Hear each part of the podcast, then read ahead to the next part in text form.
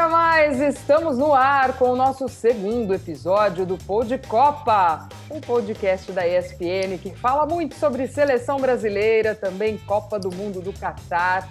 Nosso convidado de hoje é um pentacampeão. Aliás, Mauro, parece que foi outro dia essa conquista, já vai fazer 20 anos desse penta agora em junho, hein? Como o tempo passa. Seja bem-vindo, beijo para você, Mauro. Beijão, Glaucia, não, passa demais, né? Passa demais. E tomara que a gente encerre nesses 20 anos tendo uma nova conquista, né? Para que não tenhamos de novo um hiato aí enorme, como tivemos, né? Até conquistar 94, depois foi menor para 2002, onde nosso convidado participou, mas já, já é bastante tempo. Ah, eu vou até perguntar para ele, acho que vai ser a primeira pergunta, porque tem gente do Penta que parece que gosta que a seleção não ganhe para que eles continuem sendo os últimos. Eu já ouvi isso, que tem um grupo entre eles, e vamos ver se o José Edmilson Gomes de Moraes, o nosso queridíssimo Edmilson, o homem de Taquaritinga, que começou no 15 de Jaú, passou pelo São Paulo, Lyon, Barcelona, Vidia Real, Palmeiras, Real Saragoça e terminou a carreira no Ceará, com 42 jogos na seleção Edmilson, é verdade que tem uma turma ali num grupo de vocês que não torce muito para que a seleção ganhe novamente, para que continuem aí sendo os últimos campeões? Um abraço enorme, Edmilson. Prazer estar com você aqui nesse papo. Fala, Mauro, Gláucia. Prazer estar falando com vocês aqui. Muito bom voltar a falar contigo, Mauro. Bom, na verdade, a gente tem, acho que uns dois, três que, que falam sempre isso, né?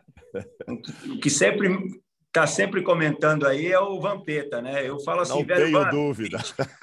Em 20 anos, se você não conseguiu é, colher frutos daquela conquista, é que você está muito ruim mesmo de assessoria. Mas eu, eu, eu, na verdade, Mauro, eu sou um cara que, cara, eu, eu, eu torço para o Brasil sempre, né? Desde criança, desde que eu sonhava em jogar em seleção brasileira, que eu, que eu me acordo bem assim, a Copa de 90 para cá, sempre torci para o Brasil ser campeão do mundo.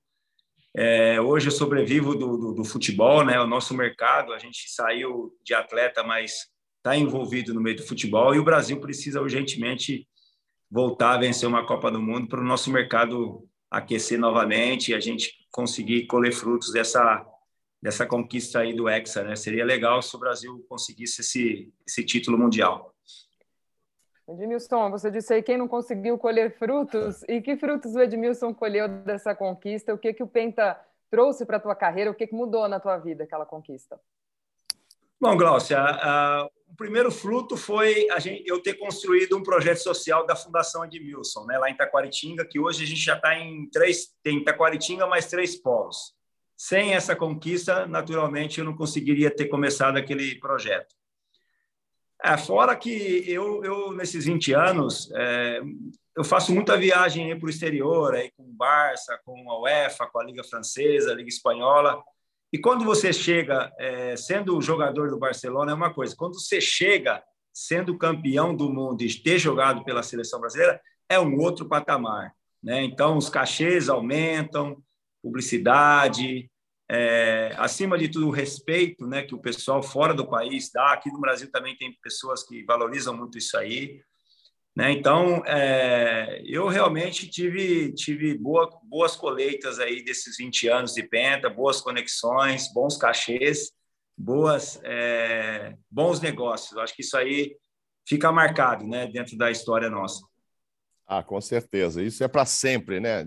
Independentemente da seleção voltar a ganhar, vocês já ganharam. Então, onde você for, você continua sendo um campeão. Então, fala para a turma lá no WhatsApp, torcer para o novo título, que vai ajudar é, todo mundo. Você falou da fundação, ela atendia cerca de 300 crianças, continua nesse, nesse nível, nesse patamar. E é desde 2006, né? É um trabalho longo. Você, mas ali também você pôs muito dinheiro seu desses cachês no início, né? Hoje ela já sobrevive sem o seu dinheiro, Edmilson? Então, Mauro, a fundação hoje ela, ela tem 15 anos de existência, né? Hoje nós estamos atendendo cerca de 800 crianças diariamente. Nossa. Nós estamos em Taquaritinga com 380. Apoiamos um projeto já que existe lá no sertão do Piauí, em Betânia do Piauí. É, estamos aqui em Carapicuíba e em Santana de Parnaíba. Né? E possivelmente agora a gente está apoiando um projeto que há seis meses, possivelmente a gente vai entrar com um apoio maior lá na, na favela da Maré, no Rio de Janeiro. São 220 crianças. Né? É, boa parte, né, nos primeiros oito anos, foi eu e minha esposa, é, recurso familiar mesmo. Depois, quando eu parei de jogar em 2011, eu dediquei boa parte do meu tempo, dos meus cachês, desde Copa das Confederações, Copa do Mundo, Olimpíadas, a, a deixar a fundação autossustentável.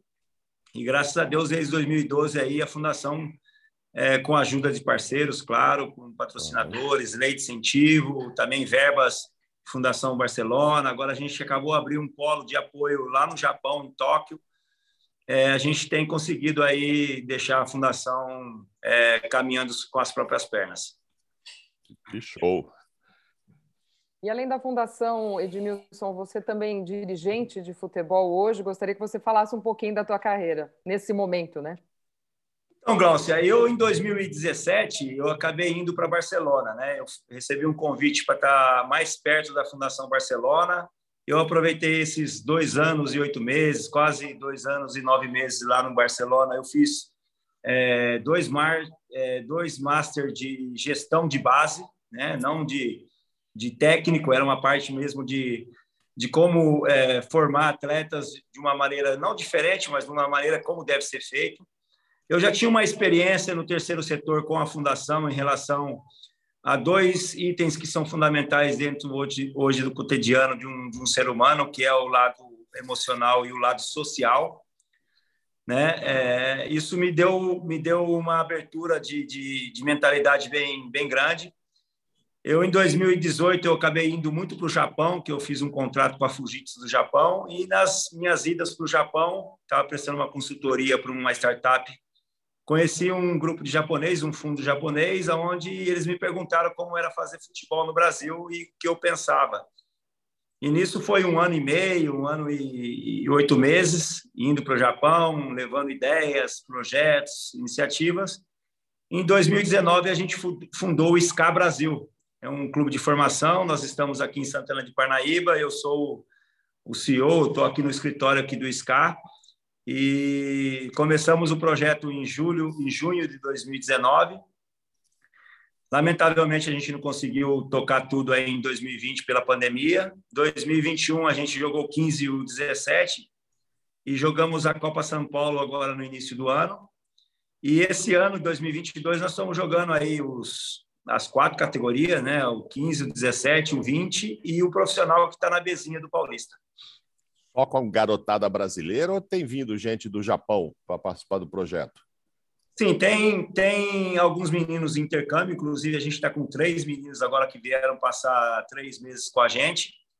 Tem um de alto rendimento, o Shoma, Shoma Kai, ele é um garoto que já, já tem uma base mais avançada, é um menino tecnicamente muito bom né? Tá jogando no sub-20, já tá tudo legalizado aqui, visto de trabalho tudo. E já tiveram aqui chineses que vieram, americanos, franceses. A gente tem um espaço é, de, um, de um hotel para de 70 pessoas. Então a gente tem essa, essa possibilidade de trazer meninos também de todo de todo mundo para aprender um pouco da nossa da nossa essência do futebol brasileiro. Mas é para formar time que vai jogar as competições daqui ou é para formar jogadores para serem vendidos, Edmilson? Qual é a ideia principal? Ô, Mauro, a gente está no profissional na Bezinha, que é a quarta divisão do Paulistão aqui, né? Estamos jogando, montamos um time para ir para três. Eu acho que o nosso foco é investir em formação mesmo. Nós, nesse pouco período de tempo, nós temos aí cerca de 20 jogadores já em clubes grandes, como o Flamengo, Atlético Mineiro, São Paulo, Palmeiras, Corinthians, é, Bragantino Red Bull. Então, a gente, tipo assim, a gente, é, quando o menino está se destacando, o time grande vem. A gente passa um relatório e fala: ó, o menino ainda não está formado. Né? Vocês têm que pontuar essa parte: falsa força, potência, técnica, comportamento do menino é bom, mas tem que estar tá atento a isso. E a gente acaba liberando, fica com uma porcentagem aqui até o menino dar resultado. Tá certo. Vamos falar Bora então falar um pouquinho dessa, desse Penta, dessa seleção de 2002, Edmilson. Você já falou algumas vezes do esquema que foi importantíssimo para aquela conquista um esquema que você era a peça muito importante, né? Você tinha a linha ali de três, depois você também, quando o time descia, você que fazia mais ali o meio. Gostaria que você falasse um pouco desse esquema que você considera que foi fundamental para essa conquista do Penta e a sua participação, inclusive. Você era a peça chave para esse esquema tático? Ah, eu, acho, eu acho que o Escolário acabou acertando a, a, seleção, na minha opinião, a partir do momento da entrada do Kleberson, né?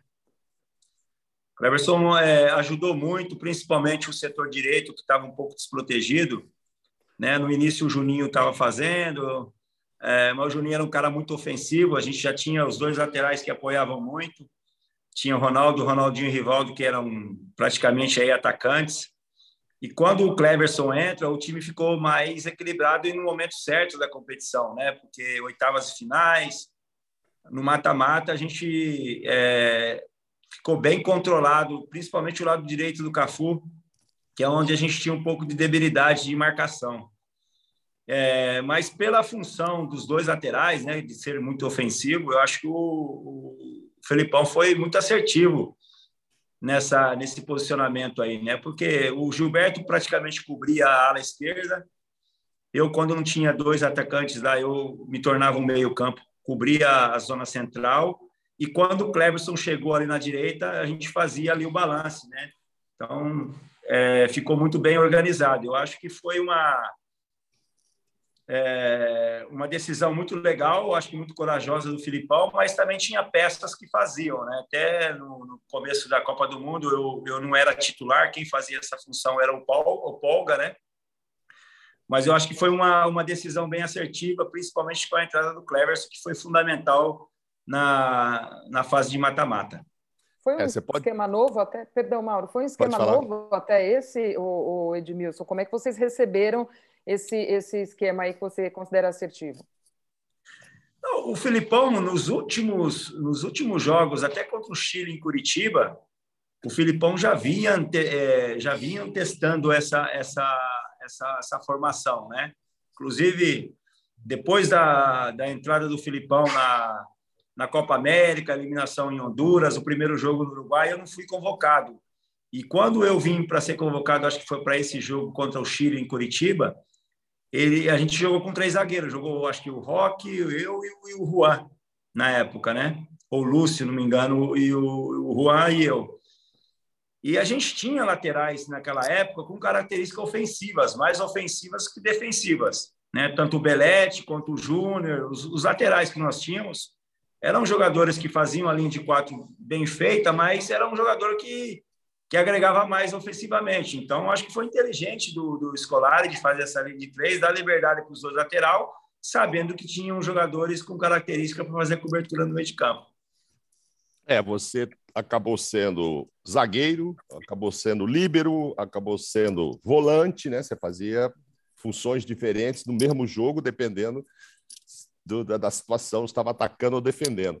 E aí, contra a Costa Rica, você faz o quinto gol mais bonito da história das Copas. Deve ter levado uma bronca do Filipão ao invés de parabéns, né? O que, você está fazendo lá na frente? É o seu lugar aqui atrás. Como é que foi depois desse gol? Parabéns, hein? Que golaço, hein? Ô, Mauro, eu, eu, você estava na Copa, eu errei muito no primeiro jogo contra a Turquia porque eu estava conduzindo muita bola, né? E era uma das uhum. características minhas, né? Do Lúcio também, o Rock menos. Mas o, o Lúcio mesmo no Leverkusen naquela temporada pegava a bola e levava quase dentro do gol, né? E eu tinha um pouco dessa característica de carregar um pouco a bola. Eu errei muito a saída de bola no jogo da Turquia, tanto que eu acabei ficando fora do jogo contra a China. Uhum. É, e eu acabei avaliando um pouco a minha performance quando eu fiquei de fora. E, e, eu falei assim, ó, eu tenho que, quando eu roubar a bola, eu tenho que evitar de carregar muito, porque se eu roubar, vai ter uma transição ofensiva, os caras acabam fazendo gol. E nessa jogada aí, quando você pega desde o início, eu saio tocando, fazendo tabela, e é, é, é aquele tipo de treinamento que tem, né? O zagueiro sai tocando, abre lá na lateral e vai tentar fazer a finalização. E acabei, na verdade, é, concluindo a jogada com esse, com esse gol, né, que foi sensacional. É, bola desviou, pegou a altura certa. Eu tá, tinha passado da bola, voltei. Fiquei com medo de machucar o cara com a, com um chute na cabeça e para mim eu acho que foi um presente que Deus me deu aí e selando também a titularidade aí para os próximos jogos naquele naquele ano. A gente falou com o Parreira essa semana e da semana passada, na verdade, e a, usamos muito a palavra comprometimento, né? É, havia mesmo essa história de família escolar, e era mesmo um grupo muito unido, não tinha aquela de. Fora o Luizão querer jogar no lugar do Ronaldo, que ia ser difícil, o Júnior no lugar do Roberto Carlos, é, mas havia é, o entendimento de que aqueles eram os titulares e quem ficava de fora estava sempre é, torcendo a favor e contribuindo. Havia mesmo a chamada família escolar? Ô Mauro, eu o, o, o, pouco, o pouco tempo que eu me, me, recordo, porque tem, tem história que às vezes o Vampeta, às vezes o Marco, às, às vezes conta o pessoal, eu não lembro muito, porque eu estava tão concentrado no, na Copa do Mundo eu estava tão focado na, na minha função, né? E eu acho que o comprometimento é quando você está é, focado naquilo que você é delegado a fazer. Uhum. Né? Esse é o comprometimento de uma equipe.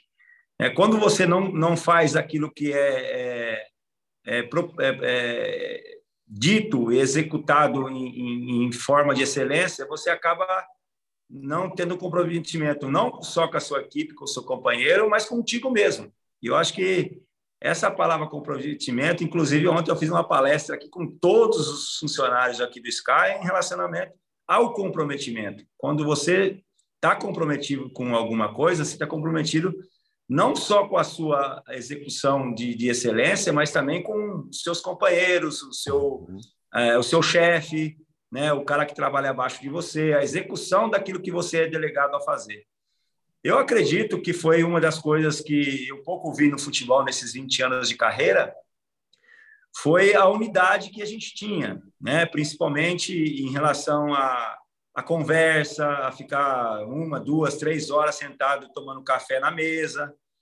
Né? A gente brincava bastante de bingo, tinha a sala lá, principalmente na primeira fase lá na, na, na Coreia, é, a gente não tinha né, a rede social, não tinha o telefone, então a gente ficava muito tempo junto. E esse, esse muito tempo junto gera várias, é, vários valores importantes para a conquista.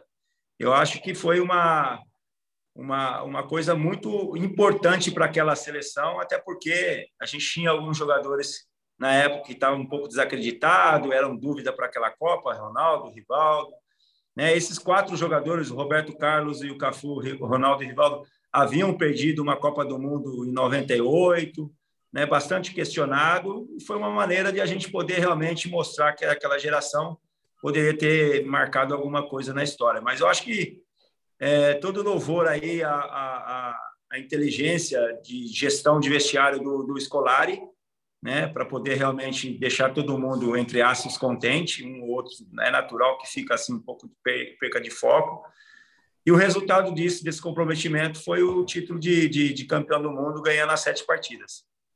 Você acha que hoje falta um pouco desse convívio que você está dizendo, Edmilson?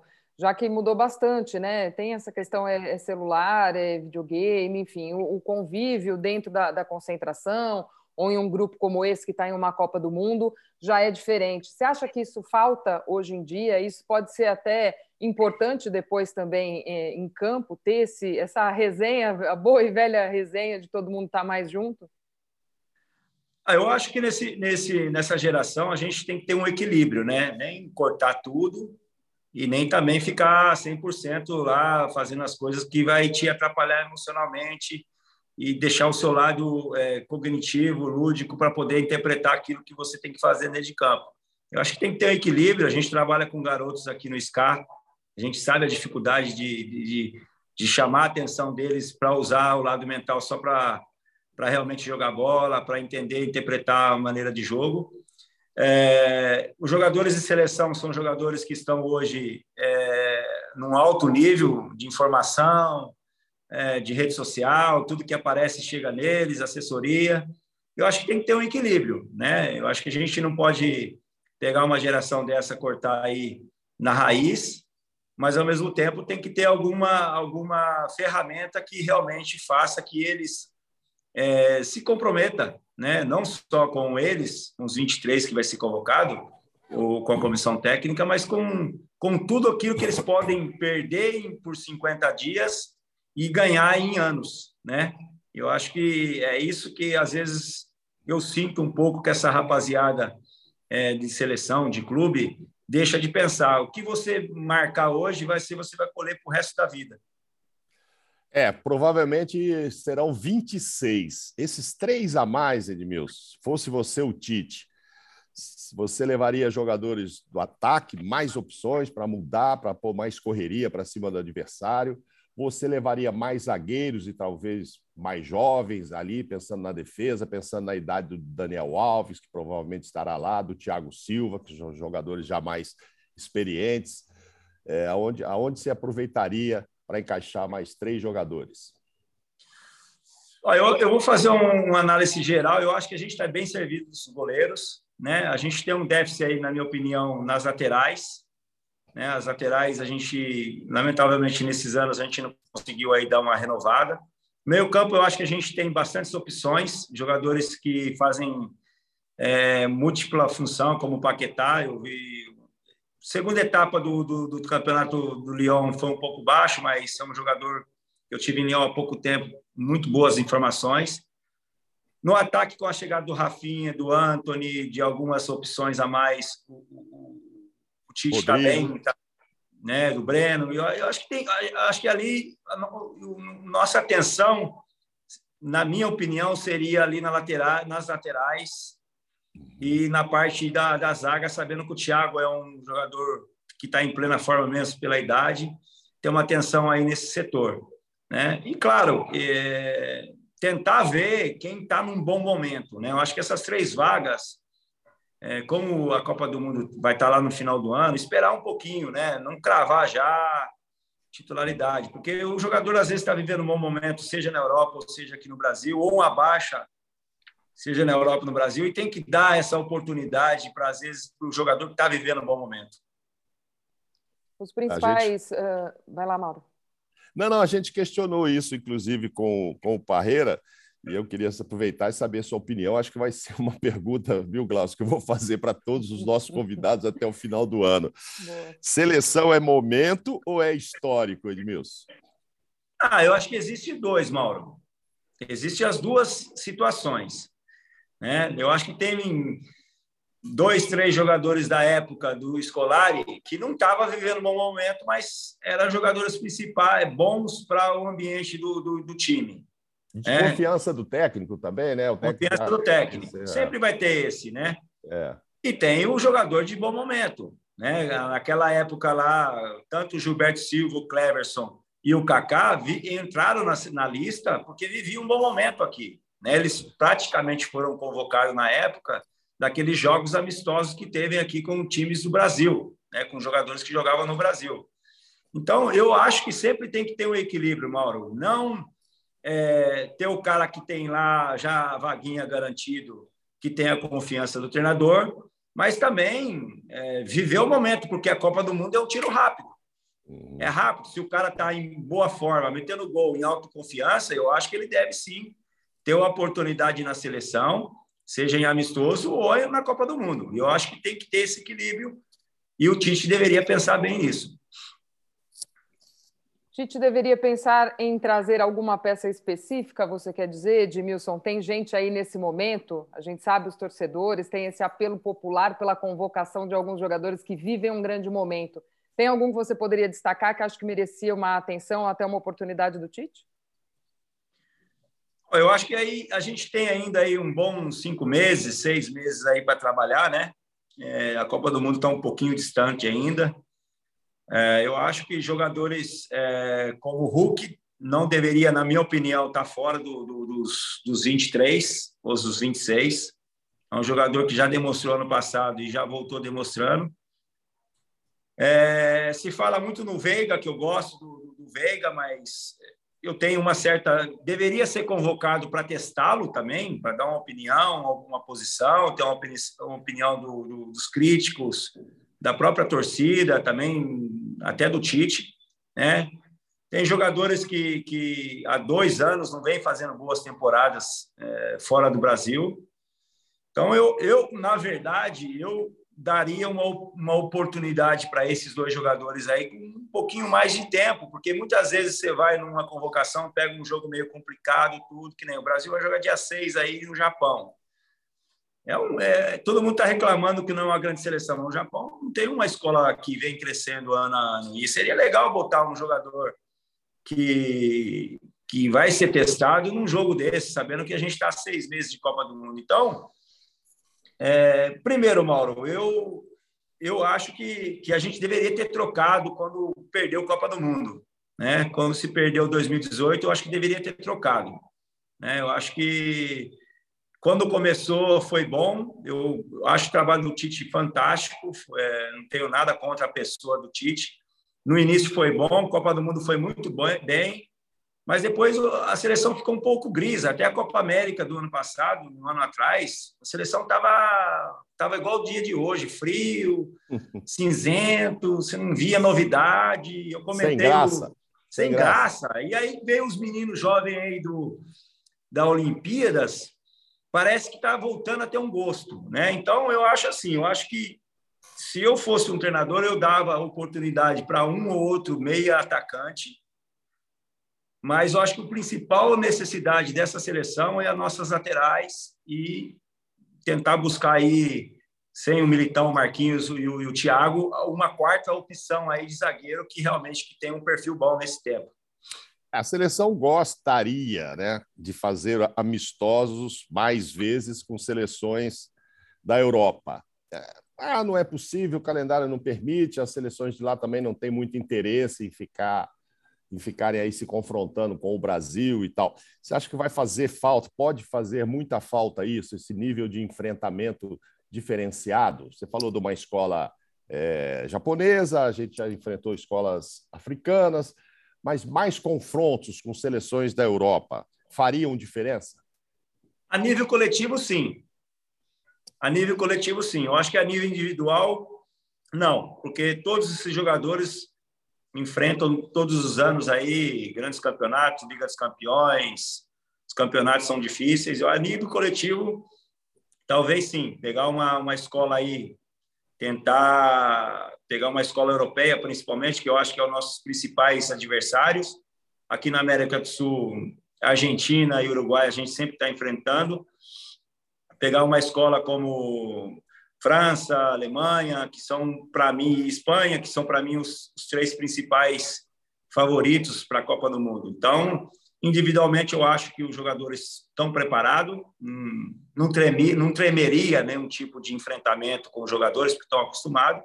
A nível coletivo, sim, eu acho que seria legal tentar ver se consegue aí, mesmo se for ter que pagar para fazer um amistoso aí contra um time grande, uma seleção grande, para poder realmente sentir a, os déficits que a gente pode ter numa, numa reta de mata-mata de Copa do Mundo.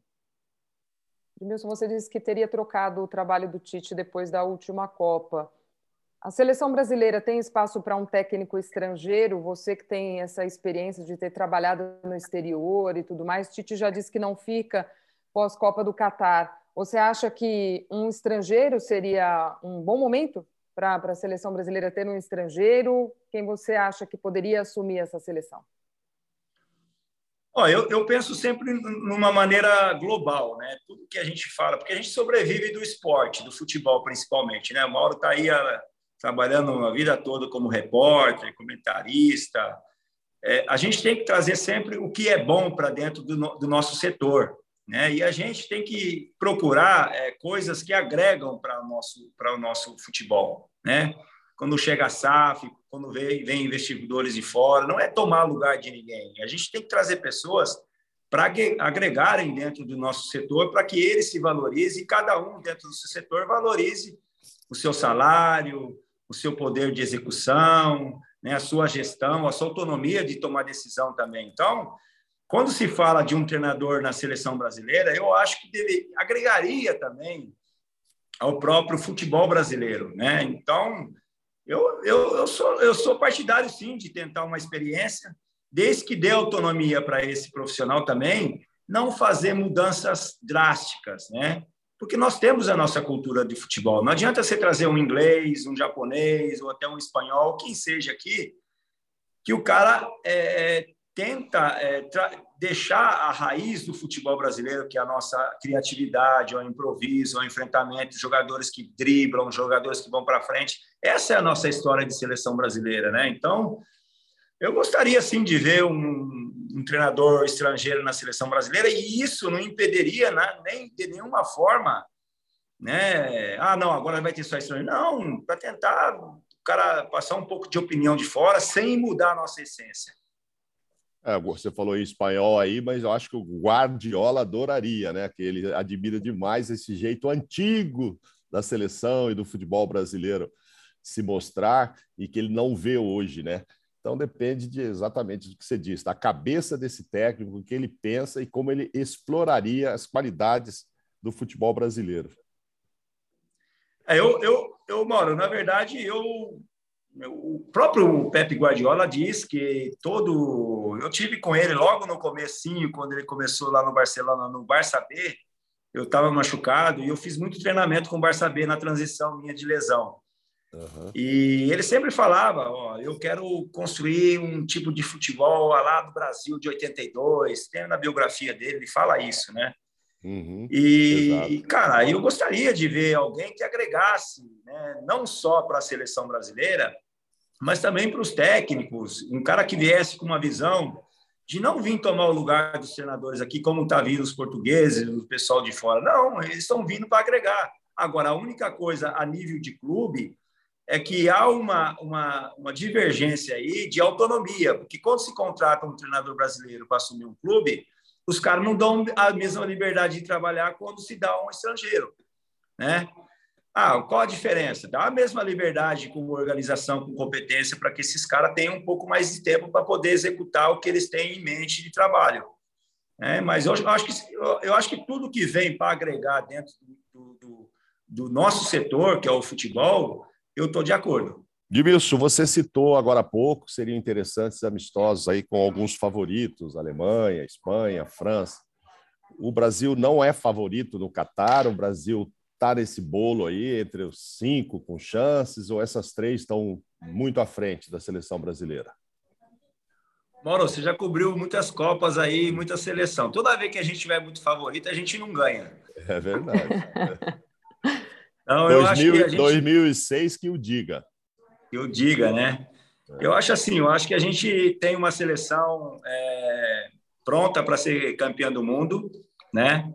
Você sabe que mata-mata de, de, de, Copa do Mundo é detalhes, acaba ficando fora, né? Em 2002 foi o jogo da Bélgica, 2010 você viu é inexplicável o acontecimento contra a Holanda, o time estava jogando, podia ter metido dois, três, aí acabou empatando e perdendo o jogo eu acho que tem, tem, tem seleção, acho que tem peças individuais que podem fazer a diferença, que é o caso do Neymar, é, que é um jogador para mim fora, fora da curva.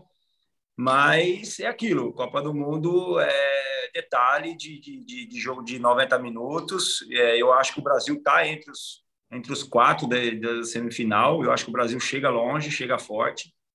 E a gente espera que, que realmente nesses detalhes aí o, o grupo possa estar bem atento né, e, e saber rea, é, reacionar, né, rea, reagir, principalmente em algum momento que em algum momento que tenha dificuldades de, de poder tomar essa decisão aí de, de saber controlar o jogo, de saber é, defender bem, fechar bem a linha de quatro, defender, como o City fez contra o Atlético de Madrid, exemplo, na Champions, mesmo mudando um pouco das características, eu acho que é importante a gente ter essa preparação. E é aquilo, né? Eu acho que sempre as grandes seleções vão estar aí entre, entre os quatro é, time, seleções é, possíveis ser campeão do mundo. É, mas depois de vocês, a gente sempre parou em seleções da Europa, exatamente, né? Em 2006 a França, em 2010 a Holanda, em 2014 a Alemanha, em 2018 para a Bélgica, né? Enfim, tem que quebrar também essa escrita aí, essa sequência e passar num jogo decisivo por uma seleção forte é, da Europa. Eu também coloco entre as quatro aí, acho que é isso mesmo. E aí depende, é detalhe de um jogo aqui e de um jogo ali. Você citou o Neymar aí, você acha que ainda há muita dependência do Neymar ou ele pode dividir o protagonismo lá no Catar, quem sabe com o Vinícius Júnior, quem sabe com o Rafinha pela direita, uns outros aí, Paquetá, alguém que apareça muito bem para dividir com ele esse protagonismo, para a gente não depender tanto do Neymar? Eu acho que é até importante para a seleção, né? Ter mais, mais jogadores que possam decidir jogos, né? Jogos, né, Mauro? A gente na a gente todas as, as seleções que a gente tinha de atacantes, aí era um fazendo três, o outro fazendo quatro, né? Você vê entre Ronaldo e Rivaldo foram acho que 15 gols, os dois em sete jogos, né? Então a gente vai ter que dividir, não é nem o protagonismo, né? Mas essa essa essa essa maneira de a gente poder realmente ter mais opções, né? De fazer os gols e ter realmente é, perigo para os adversários. Em relação a gente parar em seleções europeias, talvez seja aí o grande requisito, né? É uma falta de concentração a mais, é uma falta de comprometimento a mais do time em relação a saber sofrer, né? Na Alemanha é, foi assim, foi assim na França em 2006, é, que a gente tinha um time muito melhor, foi na, no, no jogo da Holanda né, em 2010. Então, eu acho que talvez tá aí um, uma coisa que a gente poderia trabalhar, né? Um dever de casa. Pô, tá mais atento no tá mais atento porque os europeus se for no jogo mano a mano não conseguem ganhar da nossa qualidade. Essa é a minha maneira de pensar. Eles passam um pouquinho da gente porque eles estão é, 100% concentrados durante, durante os 90 minutos. Edmilson, você falou um pouquinho da tua carreira atual e como você se preparou para isso. Em algum momento passou pela tua cabeça ser treinador de futebol? Voltar à Europa para buscar o conhecimento para trabalhar como treinador de futebol? Não, Glaucio, eu nunca, eu nunca quis ser treinador de futebol. Nunca quis ser treinador de futebol porque eu tenho outras coisas também fora e, e se dedicar a ser treinador, é, você tem que estar 200%, né? Você tem que, principalmente, chegar antes de todo mundo, sair depois. Eu tenho outros negócios da minha vida pessoal que não é futebol. É, tenho que estar perto, porque senão as coisas não acontecem. É, eu o que eu gosto mesmo é trabalhar em formação, a parte de formação de atletas. É, é uma coisa que está no meu DNA. Gosto de, de, de é, gerir bons, bons líderes, trabalhar com pessoas jovens que tenham uma mentalidade não de fazer diferente ou querer fazer, inventar a roda, mas fazer o que é certo. Eu acho que. Bem feito, é, né?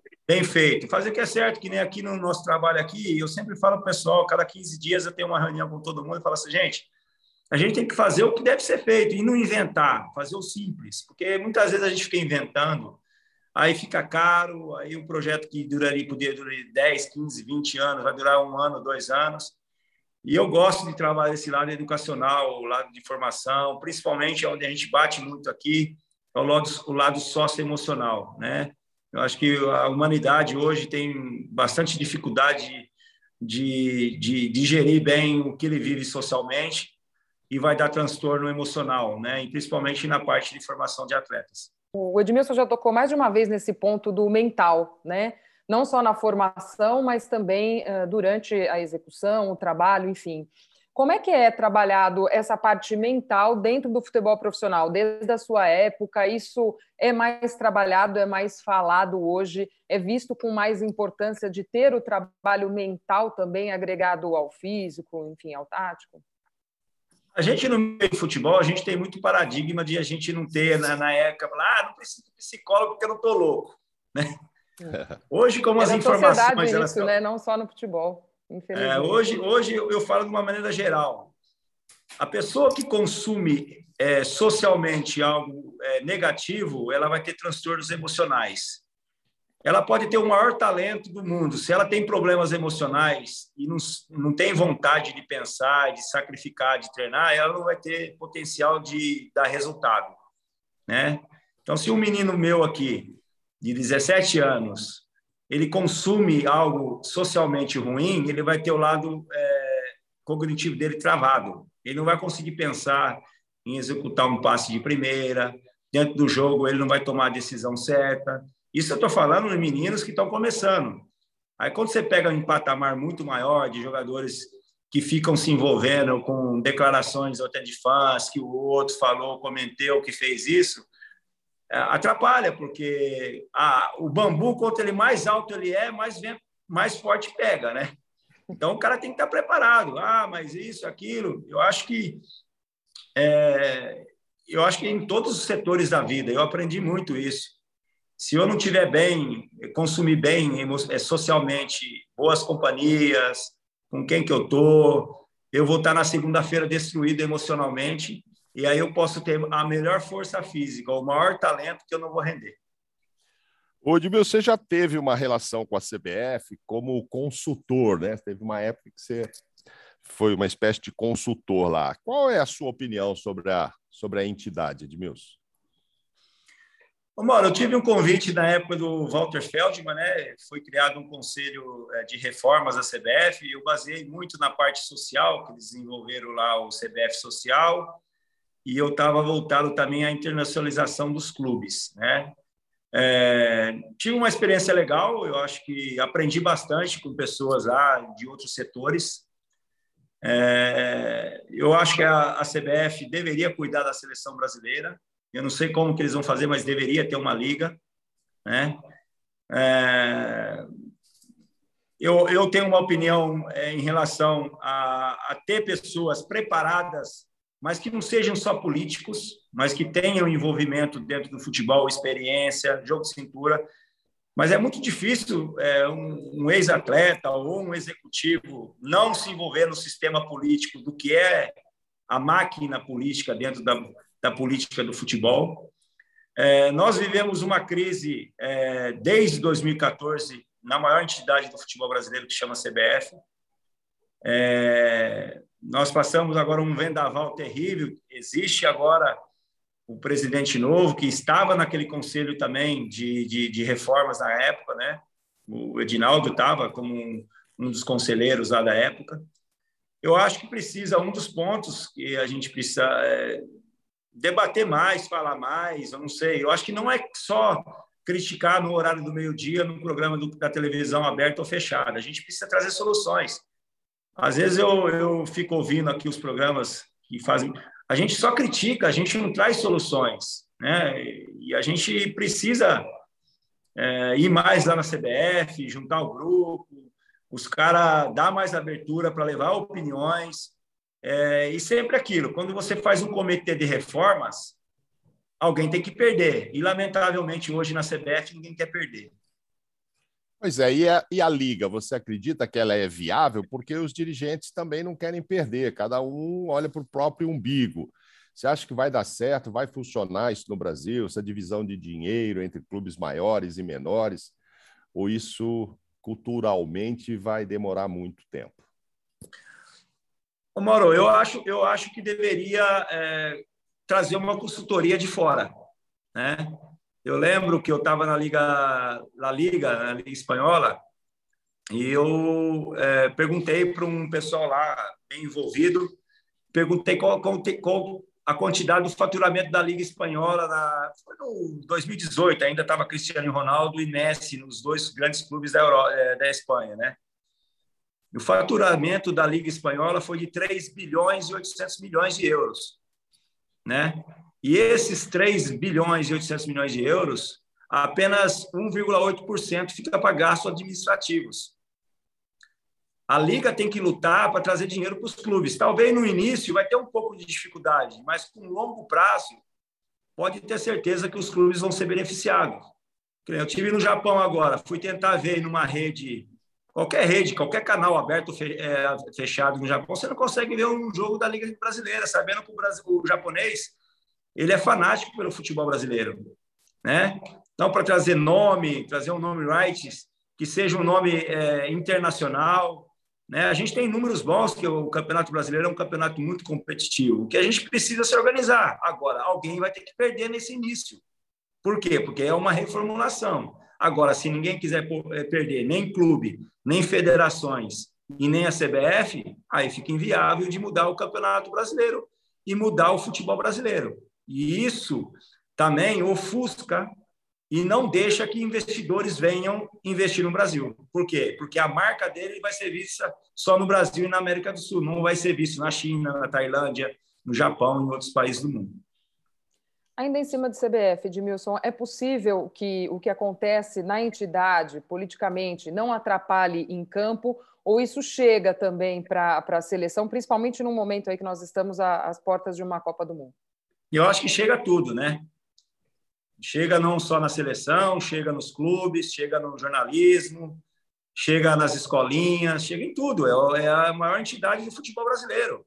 E, lamentavelmente, a gente passou aí, é, desde a época de Teixeira para cá, a gente não está legal. E aí não é para ser retalhado. Eu tenho um time de futebol, eu não deveria estar falando isso aí, mas eu busco algo que seja bom para o meu setor. Né? Então, eu acho que é, a, a, a, sirene já foi acesa a, desde 2014. E até agora a gente não fez absolutamente nada. Só foi fumaça falsa. Só acenderam fumaça igual quando você acha que é alerta, né? Está no meio do incêndio. Ah, chama o bombeiro ou não? E até agora não chamaram um bombeiro para apagar. Pelo contrário, pioraram a situação, né? Inverteram. Um presidente de uma federação tem mais poder de voto do que um clube de grande massa. Eu acho que isso aí já está errado. Tá certo. Edmilson, voltando ao futebol, voltando a 2002 é, e nesses 20 anos, o que mais te perguntam quando você sai mundo afora aí? Sobre o golaço, como é que você fez o gol com a Costa Rica, ou como é que você não conseguia colocar aquela camisa direito na final? aquela imagem que correu o mundo, hein, Edmilson? Ainda te perguntam sobre aquilo, não?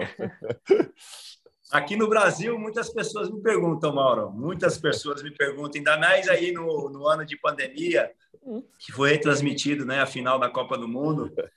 Eu, eu até reuni com todas as minhas filhas, com a minha esposa, com a família, cara, parecia final mesmo. Uhum. Mas, cara, no mundo mesmo, o pessoal relembra bastante do gol que eu fiz, né? Uhum. Lamentavelmente, ninguém pegou a minha, né? Porque eu achei que ia fazer uma grande uma grande jogada de marketing, fazer um contrato top com alguma marca, mas não consegui, não. Até o Molina, juiz da, do, do jogo ali, achou graça, né? Foi, foi muito interessante, né? Foi muito interessante, ô Mauro, mas é, que Deus o tenha, né? O Barreto me entregou um pepino para descascar no meio, no, no meio da Copa do Mundo, né, cara? Porque ele me entregou a camisa todos os avessos, molhada, porque ele tinha guardado todas as camisas, todos os uniformes, senão o Vampeta ia levar tudo embora. muito bom, muito bom. Como é que foi a volta para o Brasil depois daquele título? A gente tem mais, lógico, muita coisa ficou marcada, né? Você falou do Vampeta, o Vampeta dando aquela cambalhota na rampa do Planalto, aquilo é uma imagem também marcante desse, desse pentacampeonato. Como é que foi esse, esse voo de volta, essa festa de vocês até o Brasil? Eu acho que foi, foi o voo de, de volta mais rápido que eu fiz do, do Japão para o Brasil. porque é longe. Ah, foi sensacional, né? Alegria, conseguimos descansar, conseguimos festejar. Paramos em Los Angeles lá, eu não sei como o Vampeta conseguiu um saquinho com 10 cerveja, né? Na hora do reabastecimento, reabastecimento do, do, do, do avião.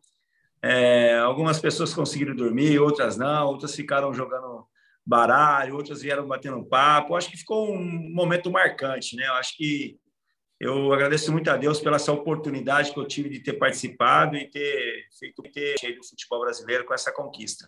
Algum eu cara daquele grupo é o principal. Avião, viu, Glaucio? Eu estava lá, dentro, eu estava dentro desse avião e constatei que o Vampeta não dormiu um minuto sequer. Eu voltei nesse voo aí também, entrevistei o Rivaldo lá em Los Angeles pelo telefone já não tinha nada de celular, como mandar vídeo. Mas, enfim, é, completa a sua pergunta aí, por favor, Glaucio. Eu ia dizer se tinha algum, algum, algum cara desse, desse grupo aí que seja mais próximo ao Edmilson, que, que seja mais, mais amigo, enfim, dessa, dessa conquista de 2002. Se tiver, se tiver história boa do Mauro também, viu, Edmilson? Não. Fica à vontade, que aqui o espaço, é, espaço é aberto. Mauro é o santo. É. Oh, Mauro... A gente, naquela época de Copa do Mundo, a gente não tinha muito... É, a ligação com o pessoal da imprensa era muito próxima, né? A gente descia é. lá no, no hall do hotel, batia papo, tomava café. Era uma coisa muito natural que hoje se perdeu bastante também, é natural hoje, com foto, celular, rede social, tudo, né? Mas a relação com a imprensa é, sempre foi muito boa. O Mauro, não é porque ele está aqui, não, sempre foi um grande profissional ético, sempre cobrindo sempre muito bem o que era devido. É, a rapaziada, a gente tem um grupo do Penta, né, aí, de WhatsApp, só não está o Rogério Senna e o Ronaldinho e o Ronaldo, que acho que eles não gostam de grupo, né, gostam de grupo de WhatsApp, na verdade. Mas é que né, o Denilson mora no mesmo condomínio, sempre estou falando com ele. É, o Gilberto Silva também, agora como está de agente de atleta, direto falo com o Gilberto. O Cafu também é vizinho, sempre aqui estava mandando um vídeo para a Fundação de ajudando, fazendo apoio também para a Fundação Cafu. É, Belete, sempre que eu vou aí fazer viagens do Barça Legends, estou com o Rivaldo, com o Belete sempre. Então, essa galera aí, a gente está. Só a rapaziada mesmo que está em atividade, em time, como o Rogério Senna, o Ronaldo está aí mais fora do que aqui. O Ronaldinho fica também muito fora do país, mas o Ronaldo sempre que a gente, o Ronaldinho Gaúcho, sempre que a gente encontra, a gente tem um papo. Eu acho que o grupo é bem, bem legal, bem. É, se fala bem espera que a gente possa aí fazer algum, algum encontro aqui nesse ano, né? Porque é, até agora a gente não teve nenhum retorno da CBF, se vai fazer algum tipo de, de celebração, algum jantar, algum tipo de coisa, mas mesmo se a CBF não quiser fazer, a gente vai se juntar aí no mês de junho para tomar um vinho aí e, e bater papo e relembrar algumas coisas. A gente falava muito da relação Rivaldo e Ronaldo, né? naquele time e tal, tem muitas brincadeiras. Diz que o Filipão, até no último dia lá na final, deixou vocês no vestiário, ó, vocês resolvam aí, que diz que um não passa a bola para o outro, os dois querendo ser artilheiros. Depois da comemoração, brincaram também no ônibus. É, uma peta conta que Ronaldo foi lá e falou que só não fez mais gols porque o Rivaldo passava a bola, e o Rivaldo foi lá brincar, que nada, eu que fiz você artilheiro, enfim. É, passava para vocês, para o grupo, assim, alguma coisa sobre essa relação Rivaldo e Ronaldo? Você acha que havia mesmo uma vontade de um de outro ser maior? Mauro, pra... você sabe que eu falo mesmo, né? E, cara, eu estava tão concentrado lá, lá, na defesa, lá, que o Filipão enchia tanto a nossa cabeça, é. né? Que a única coisa que eu, a única coisa que eu ficava sabendo ali é, foi o um negócio quando o, o Luizão queria entrar no lugar do Rivaldo, do Ronaldo, no jogo da Inglaterra, ele saiu meio bravo que o Filipão colocou Edilson. E a gente foi para um, um spa, e aí o Filipão deixou a gente num, num, numa banheira quente lá, quase uns 30 minutos. E começou a conversar, falando para o Luizão que não era para ficar bravo, que ele tem oportunidade. A relação do Rivaldo e Ronaldo, cara, na verdade, cara, eu poderia ter falado aqui, eu, eu não me dava conta disso aí. Porque os caras, o Rivaldo, para mim, fez um. Para mim, foi o melhor da Copa, porque ele nos ajudava até na, na parte de recomposição defensiva. Né? O Ronaldo era o cara, o 9 lá, né?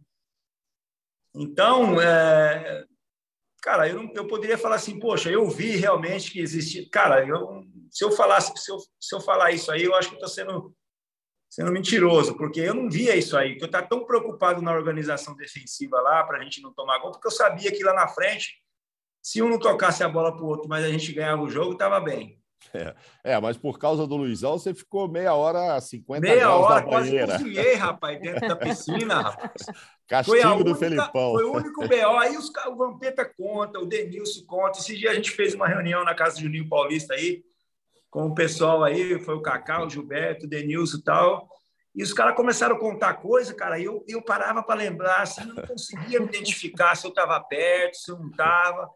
Então, a gente ficava, eu, o Lúcio, o Marcão ali muito próximo, e o Cacá, e, cara, eu não me envolvia muito nessas resenhas aí de bastidores, né? Acho que era até bom mesmo, porque eu ficava lá focado no, no, no, na retaguarda, né? Vampeta conta a história para vocês, né? Deve inventar um pouco também, agora você tem que admitir, né? Que o Vampeta é uma resenha só. É, Vamos trazê-lo um, um dia cara, aqui. Cara sensacional. O cara tem histórias. A... Boa parte aí é invenção, mas boa parte é verdade. E as verdades ficam marcadas. e as invenções parecem verdade, né? Da forma que ele conta, parecem verdade. Tanto que o Edmilson questionou: será que eu estava nisso mesmo ou não estava nisso mesmo?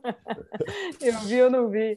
Edmilson, oi, diga lá, Mauro, quer arrematar? Porque é, reta final aqui do nosso podcast. É, então exatamente. Vai. Eu estava eh, pensando que a gente estava caminhando para isso, então vou voltar Bora. lá no início desse sensacional Edmilson que trabalhou na roça, que teve um início difícil, né, Edmilson? Sua vida é, é muito maravilhosa.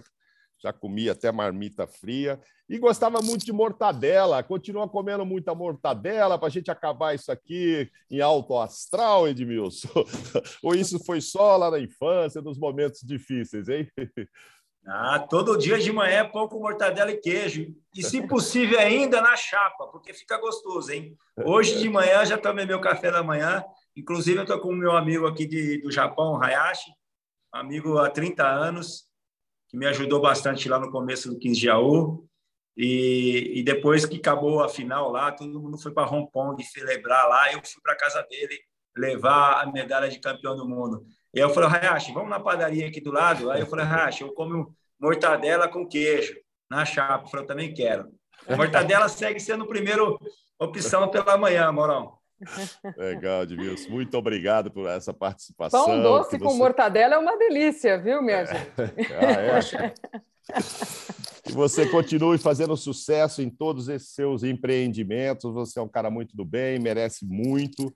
É, continue lá como embaixador do Barcelona também e com o clube, né? Com o clube aí formando uma nova geração e uma nova geração sadia fisicamente e de cabeça também, viu, Edmilson? Muito obrigado por essa participação.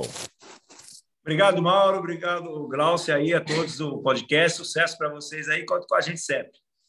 Edmilson, um beijão. Muito obrigada por estar conosco. Edmilson, assim como eu, caipira do interior de São Paulo, Papo sempre muito bom. Valeu, Edmilson. Sucesso aí na sua sequência. É um prazer recebê-lo aqui no nosso Pô de Copa. Próxima semana a gente volta com mais um episódio, com mais novidades, informações da seleção brasileira, convidados. Tudo isso você encontra aqui no nosso podcast. Beijão, Edmilson. Beijão também, Mauro Naves, e a você que nos Valeu. acompanhou. Valeu, gente. Tchau, tchau. Valeu. Abraço. Valeu.